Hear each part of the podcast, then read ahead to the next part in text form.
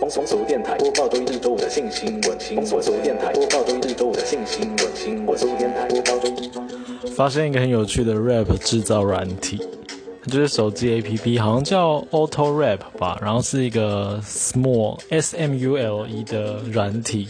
就你只要念你想要念的东西，然后它就会自动套件一些 rap，所以我把它当成片头。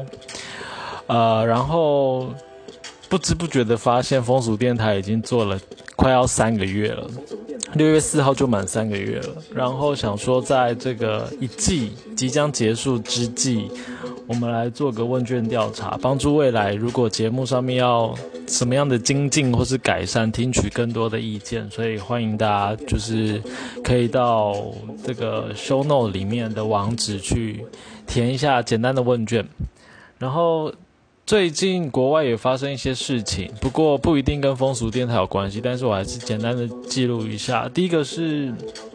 香港的这个今年的六四运动要被禁止了，也就是二十九年来第一次被禁止哦。那官方说法是因为疫情的关系啊，不过就是刚好跟国安法通过之后第一次被禁止有关，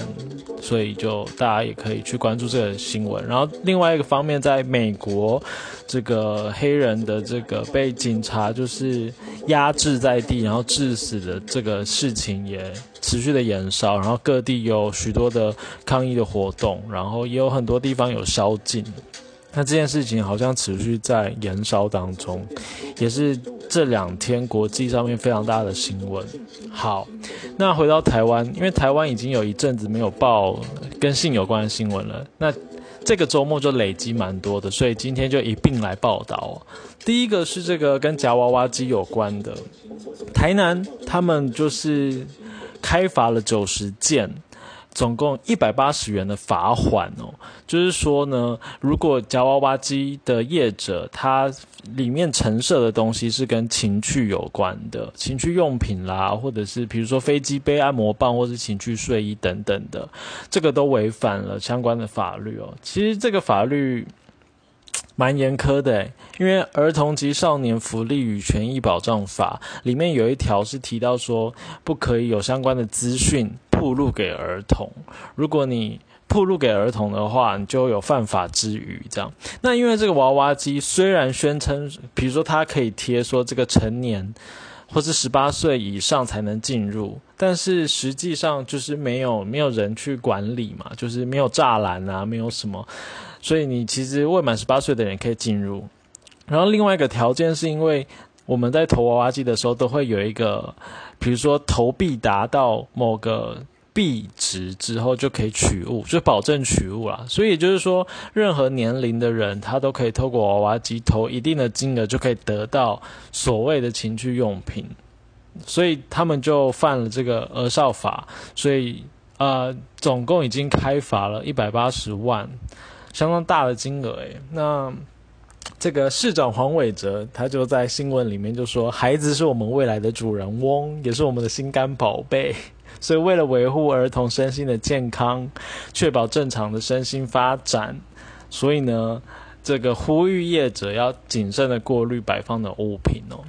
那究竟为什么这些情趣用品就叫做会污染或者是伤害儿少的心灵？这？”这我我可以打一个很大的 question mark 啦。不过我今天就就是把这则新闻呈现出来。那如果有听众是在从事这个娃娃机的这个投资的话，要注意一下，目前的法律是禁止有相关情趣用品的展展出的。好，那第二则新闻呢是这个，我们都知道韩国之前有这个 N 号房的事情嘛，然后台湾在更早以前也有这个李宗瑞的这个。比如说性侵啦，或者是偷拍的这个非合意性交的这个恶行恶状这样子，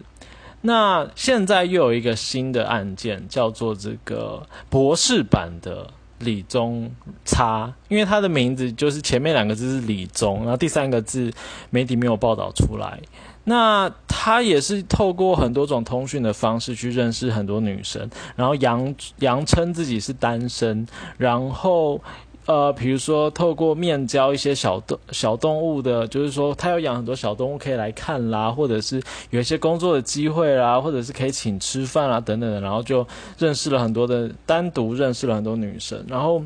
那些女生要到他的这个所谓的办公室去面试，或者是去参观环境的时候，他在用一些话术让，就是他们两个可以去啊，呃，汽汽车旅馆，然后就是发生一些行为这样子。那如果今天是合意的，都都没关系啊。但是现在这个新闻争议最大的方式，最最大争议最大的点是说，他会偷牌，就是他他可能会想要玩一些比较。呃，偏向就是 S M 属性的活动，那这当中就包括蒙眼嘛。那有受害者就说他蒙眼把那个黑黑色的布袋拿拿下来的时候，发现对方疑似是在偷拍这样子，所以这个这个部分就因为不知道这个影片会流向哪里，然后也是非合意的部分，所以这个部分就很糟糕这样子。那这是这个新闻目前的进展。那他他另外还有就是说他宣称。可是跟性就没有关系了。他宣称自己是律师，然后有营业，然后可是他他并没有相关的证书，所以目前这整件新闻里面有两个点去切入。第一个就是刑法的妨害秘密罪的规定，就是无故去窃入他人非公开的活动或者是身体隐私的部位嘛。那第二个部分就是依照律师法的规定，他没有相关的证照，可是却营业，所以这也会处相关的刑法这样子。好，那这个新闻就持续持续关注了，然后有好像有越来越多受害者有出面，也是指控这个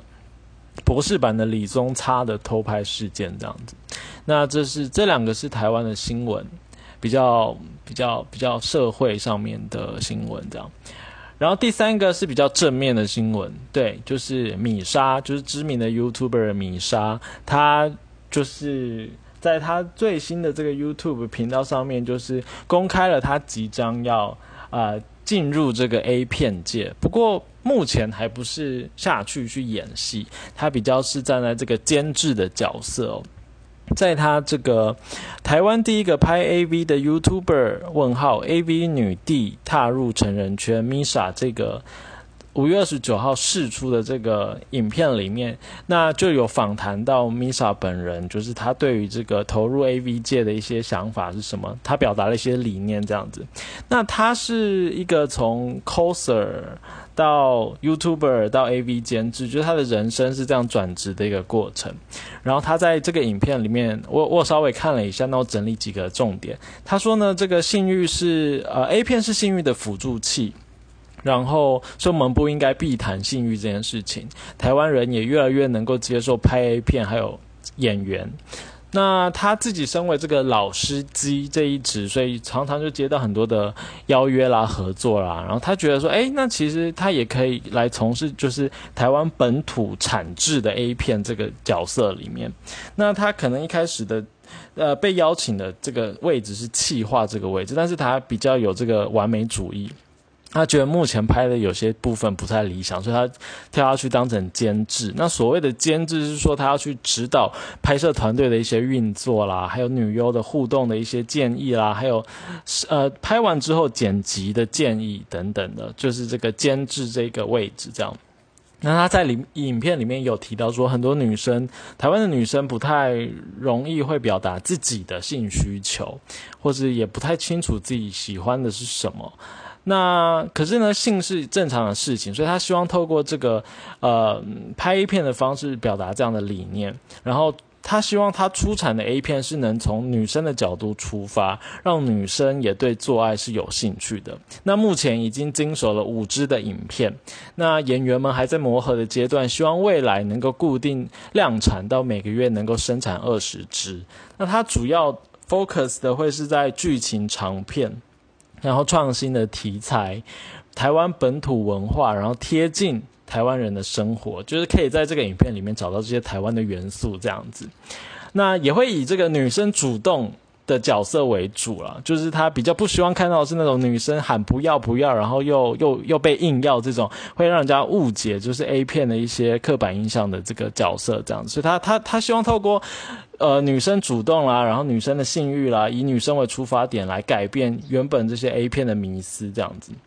那希望能够带动台湾的色情产业的发展，那就期待后续米莎她所监制的作品里面，呃，我们能够看到更多就是台湾本土的，然后台湾元素的 A 片这样子。